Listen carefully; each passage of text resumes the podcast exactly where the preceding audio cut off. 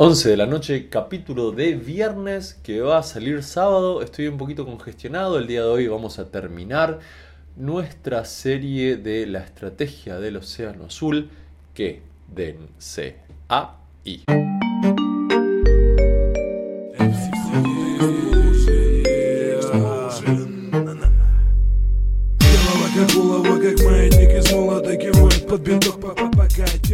Desde ya le pido disculpas, pero uno no elige cuándo se enferma y hoy había que grabar capítulo, así que acá estamos. El día de la fecha vamos a hablar de un espacio de la estrategia del Océano Azul que es quizás uno de los más creativos a la hora de conseguir clientes. Quienes no hayan visto los capítulos anteriores, eh, por ahí esta parte les queda un poco descolgada, pero les recomiendo mucho que vean los capítulos anteriores acerca de la estrategia del Océano Azul. Hay un, hay un playlist al respecto y si no vuelven y, los, repasan.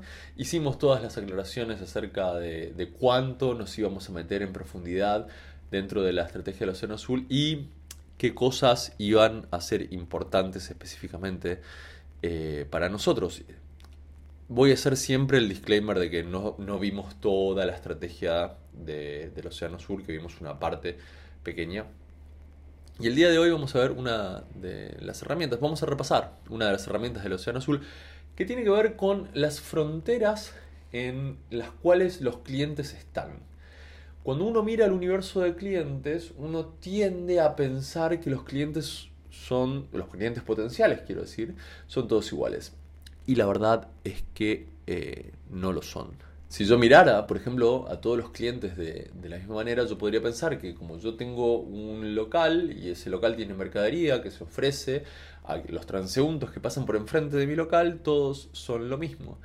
Y la conceptualización de la estrategia de Océano Azul nos permite armar una categorización de los clientes que no es esa y que, que no es donde todos son lo mismo y que permite, sobre todas las cosas, hacer que la inversión a la hora de conseguir clientes sea más eficiente. Voy a repetir esto porque es algo que no se habla mucho. Cuando, cuando uno está intentando agregar valor, salvo que tenga un monopolio o que no haya alternativas, con esto quiero decir, por, alguna ley eh, yo soy favorecido de, forma que todos me tengan que comprar a mí, o yo soy la única alternativa disponible. La gente camina por el desierto y yo tengo ahí un kiosco que vende agua mineral. Salvando esas dos opciones, cuando yo quiero agregar valor, también necesito invertir para conseguir clientes a quien agregarles ese valor.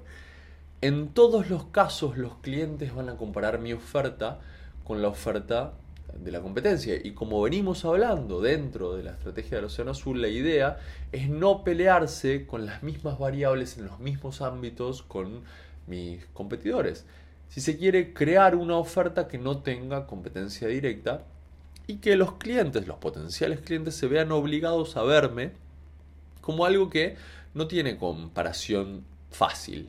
O sea, claramente yo estoy dentro de un universo eh, de reemplazos. Si, yo soy el único que vende cierto producto, pongamos por caso una remera roja, de todas formas tengo que competir con aquellos que venden remeras blancas.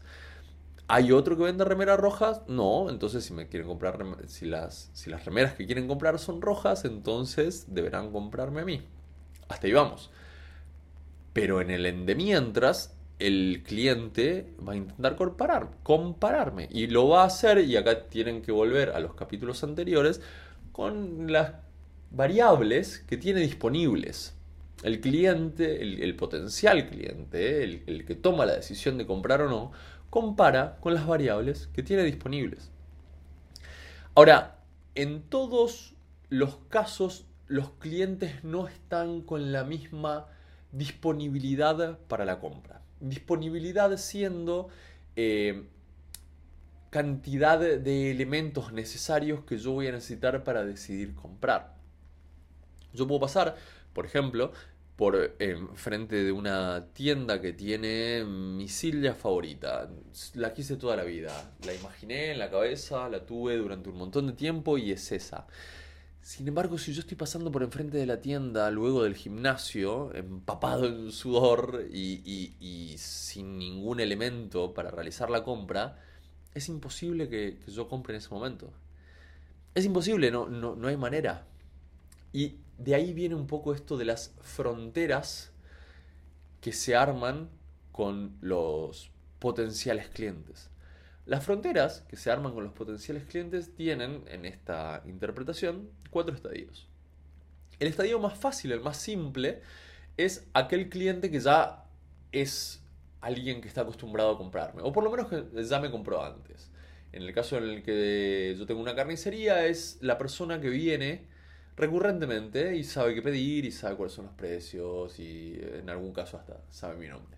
Tengo un cliente que es actualmente mi cliente. Esos son los clientes actuales. Fantástico.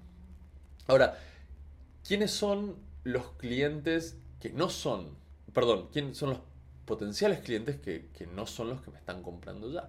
Bueno, ahí se arma un espacio de división en función de la cercanía y la lejanía. Y la hipótesis que tiene todo esto, la propuesta que tiene todo esto, es que es más fácil hablarle de manera más fácil y más eficiente, hablarles de maneras diferentes a estos clientes que están a distinta distancia de mi producto o servicio. Hay un cliente, por ejemplo, que no tiene idea de que yo existo. En el libro a este cliente le dicen el cliente inexplorado no sabe que hay una oferta del estilo que yo estoy poniendo sobre la mesa. Y a este cliente es al que le vale la promoción clásica, la propaganda, la, publicidad en realidad que yo pago eh, por acceder a, a este tipo de cliente que es publicidad de, tipo de medios, ¿no? Pago por estar en el diario, en revistas, en televisión. Estoy intentando que la gente sepa que existo en un espacio en el que no lo sabía. Una especie de eh, gran señal de humo marcando acá estoy yo. Ese mensaje debería ser simplemente para eso, para que el cliente, de nuevo, estamos tomando la doctrina de la estrategia de la zona azul. ¿no? Pero ese mensaje debería ser simplemente para que ese potencial cliente sepa que yo existo. Y nada más.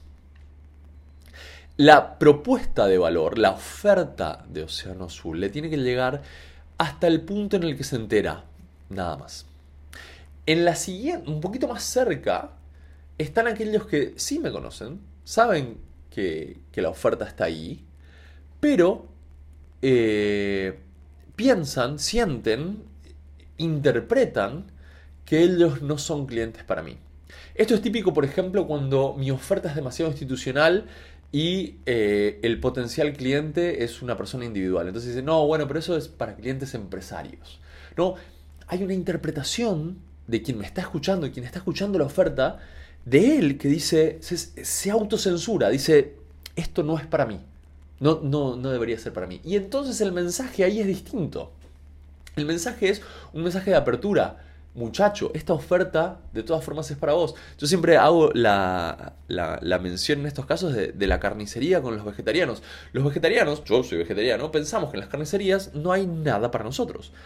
Y tiene cierta lógica, después de todo venden carne. Ahora, una carnicería podría decir, no, señor vegetariano, aquí tenemos una oferta que también es para usted no se, no se censure, entre, venga.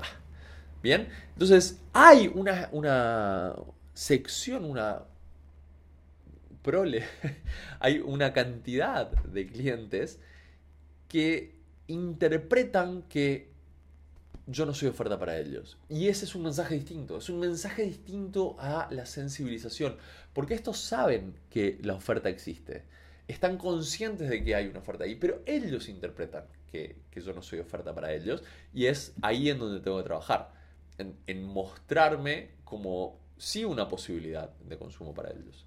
Y los que están más cerca, antes de los clientes que, ya me compran, los clientes que están eh, a punto de comprarme, se le llaman a punto de, de comprarme. Y estos clientes, estos potenciales clientes que todavía no me compran, tienen un motivo para no comprarme. En general, ese motivo se puede, digamos, universalizar.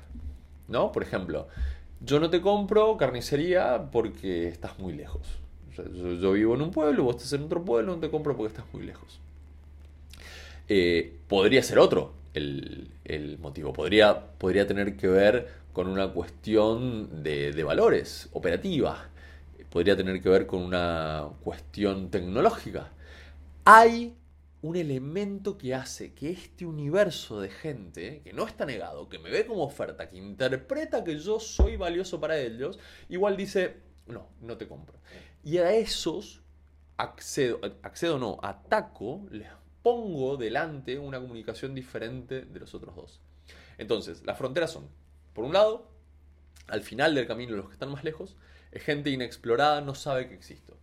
Eh, un poquito más cerca, están aquellos que sí se enteraron que existo, pero a pesar de eso opinan, sienten, interpretan que yo no soy oferta para ellos. Y cercanos a mí están los clientes a punto de comprarme, que son los clientes a punto, que tienen un motivo, un motivo particular por el cual no me está comprando y si yo investigo, hasta lo puedo conocer, puedo averiguar cuál es. Después están los clientes que, ya me están comprando, pero esos, digamos, los cuido de otra manera, no desde la comunicación como lo estamos hablando en este momento. Así que ahí lo tienen. Último capítulo de la serie de la estrategia del Océano Azul. Obviamente, si me lo piden con mucho cariño, podemos agregar cosas acá. Déjenme preguntas, mándenme mails como vienen haciendo actualmente. Eh, estoy muy agradecido de todos los mensajes que me están mandando y de los consejos y las críticas. Eh, hubo pocos pedidos, pero fantástico porque igual hay, hay un montón de material todavía para adelante. Esto, a pesar de la congestión y demás, sale todos los martes y viernes. Nos vemos por acá en el próximo capítulo. Chao.